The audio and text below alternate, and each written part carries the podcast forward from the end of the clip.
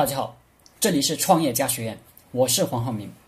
今天和大家聊的话题是：不站在老板立场的员工没前途，没有员工思维的老板做不大。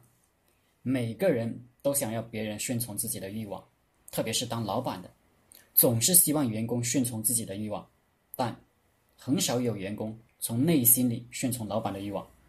我们做老板的其实是可以利用这一点的。不必要让员工都有非常高的觉悟，要顺从自己的欲望。老板可以顺从员工的欲望，以帮助员工完成心愿的姿态来经营员工。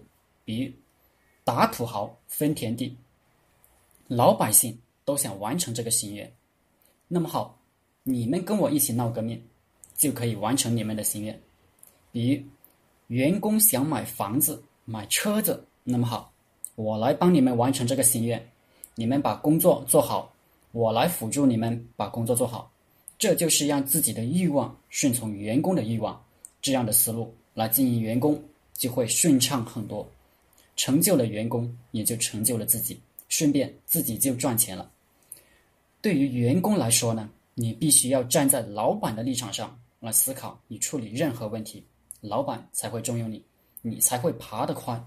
对于乙方来说，你要站到甲方的老板的立场上去思考处理问题，这样就会感动甲方老板，合作就会长期愉快的进行下去。当然，如果你是老板，必须要有员工思维，凡事要站到员工的立场上去看一看，服务员工、关心员工、帮助员工，员工就愿意为你卖命了。对于企业来说，要始终站到消费者的立场。实实在在的为消费者建立起别人做不到的产品体系、服务体系，自然也就把生意做好了。给大家举个例子：曹操在讨伐东吴的时候，孙权开会讨论是投降还是打一架呢？有很多人都主张投降，大家都说刘表的儿子都投降了，还封了个官，我们也投降了算了。鲁肃。趁孙权上厕所的机会，就跟孙权说：“老大，我们当臣子的可以投降，你不能投降。”孙权就问：“为什么呀？”鲁肃就说：“我们做臣子的，换个皇帝还是一样的当官，投降了，家产官位都有保障。你投降了，曹操给你做什么官呢？”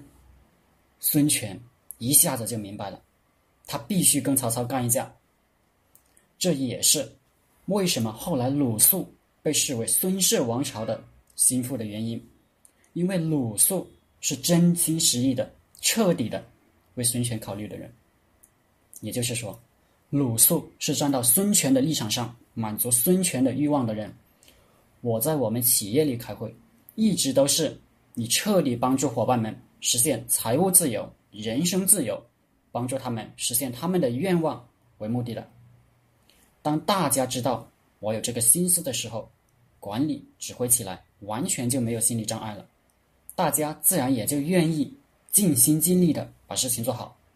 比如每天晚上快十一点了，我的骨干们全部都在拼命加班，仅仅是一个思维的转变，就能够有如此大的收获，我自然就能赚点小钱。好了。今天的课程就分享到这里，谢谢大家。大家可以加我的 QQ 微信幺零三二八二四三四二，祝大家发财。